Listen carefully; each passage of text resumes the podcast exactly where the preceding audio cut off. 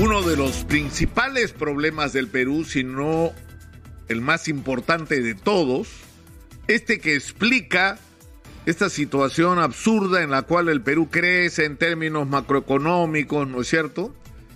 Multiplica hasta por tres el presupuesto de la República en unos pocos años, pero sin embargo no resuelve los problemas de la sociedad, los más elementales de la, que, deberían permitir a los ciudadanos de ese país que crece macroeconómicamente tener una vida por lo menos digna. Y la mayor, o sea, la más importante explicación de esta situación no es que falten recursos, porque por supuesto que faltan recursos. ¿Quién no va a querer más recursos?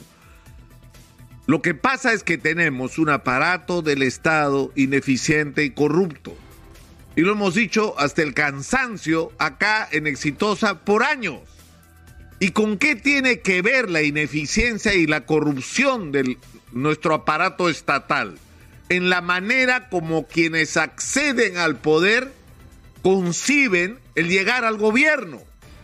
Es decir, tú llegas al gobierno en el Perú, ¿para qué? Para tomar el control de las posiciones más importantes desde las cuales se decide qué se compra, qué se gasta y con quién se contrata. Y por supuesto, ganar todas las comisiones ilegales que sea posible para utilizar el tiempo que dure tu gobierno o tu permanencia en el puesto para forrarte. Esa es la historia del Perú de las últimas décadas. Esa es nuestra tragedia. Ahora, ¿cuál es el problema? Que el presidente Pedro Castillo nos prometió a lo largo de toda la campaña de que este era el gobierno del cambio, de que las cosas iban a ser diferentes, de que en el Perú se iba a gobernar para los pobres, para los más necesitados, para la gente de a pie. Pero ¿cómo diablos vas a gobernar para la gente de a pie si le entregas el aparato del Estado a gente a la que lo único que le interesa es ver cómo hace negocios? Explíqueme cómo es posible las dos cosas entregarle Petro Perú a gente que es o sea, desesperada por hacer negocios y absolutamente incapaz. Es decir, estamos puestos en una situación absolutamente alucinante. Alucinante la calificación en el mercado financiero internacional de Petro Perú está al nivel de bono basura. Lo que significa es, uno, que nadie le va a prestar un cobre a Petro Perú y no sé cómo van a hacer para terminar la refinería o las obras que se puedan hacer. Pero en segundo lugar, que los bonistas, desconfiados porque no fue eso lo que les ofrecieron, quedan habilitados y tienen absoluto derecho a decirle, yo quiero que me pagues ahora. Y a ver, pues, ¿quién se va a hacer responsable de eso? Pero además el impacto que tienen estas malas decisiones de gestión está afectando la imagen del país como destino de inversiones cuando hemos hablado acá hasta el cansancio de que esta es nuestra oportunidad si logramos atraer inversiones. Pero no vamos a atraer inversiones si seguimos poniendo en el aparato estatal a incapaces y a corruptos, porque hay que poner las cosas por llamar a las cosas por su nombre. Y esto tiene un responsable, que es el profesor Castillo. Profesor, ¿qué pasó? ¿Dónde quedaron las promesas de que las cosas iban a ser diferentes? Si usted haciendo, está haciendo usted exactamente lo mismo que hicieron los gobiernos anteriores y que nos dejaron como estamos. Esta tragedia que se mostró por la pandemia, que mostró cómo estaba la salud pública, que ahora vemos cómo, ahora nos estamos dando cuenta de cómo están los colegios, cuando hay que volver a clases después de dos años y dan vergüenza a los colegios. Bueno, así estaban hace más de 20 años. Esto, esta es la historia de una irresponsabilidad continuada.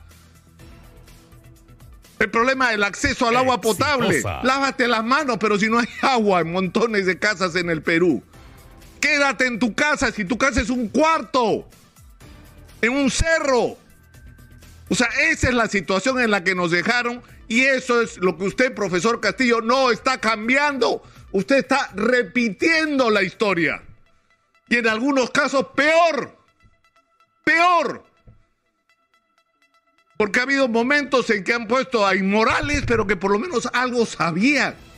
algo sabían, metían la mano como locos, pero por lo menos algo conocían del sector en el que estaban puestos.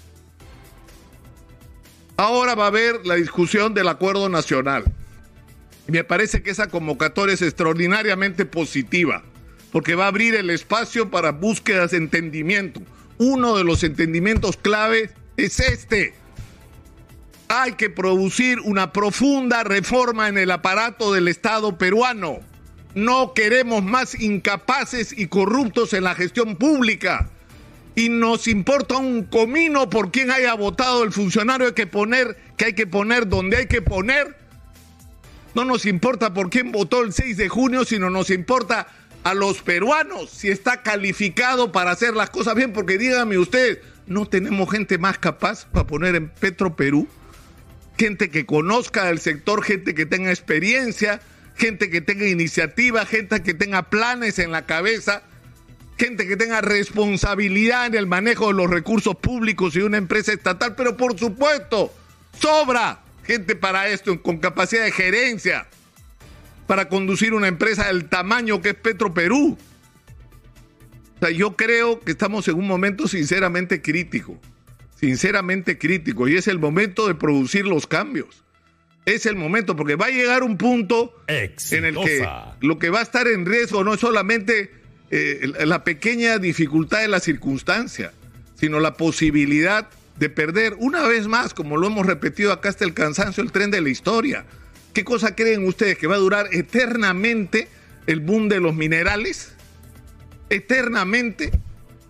Es decir, ¿ustedes creen que el, boom de la agroindustria exportación va a seguir como está caminando, si no se hacen las cosas que hay que hacer para incorporar a la mayor cantidad de agricultores que sea posible, pero para hacer todo lo que hay que hacer en ese y en otros terrenos, necesitamos a la gente más calificada y honesta en la decisión, en la gestión pública.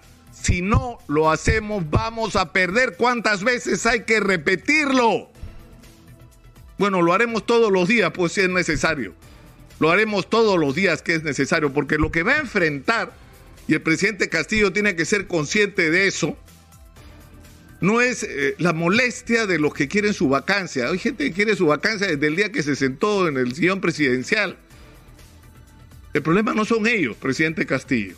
El presidente, el problema suyo, presidente, es la gente que votó por usted porque usted prometió un cambio y ese cambio, presidente Castillo, no está ocurriendo.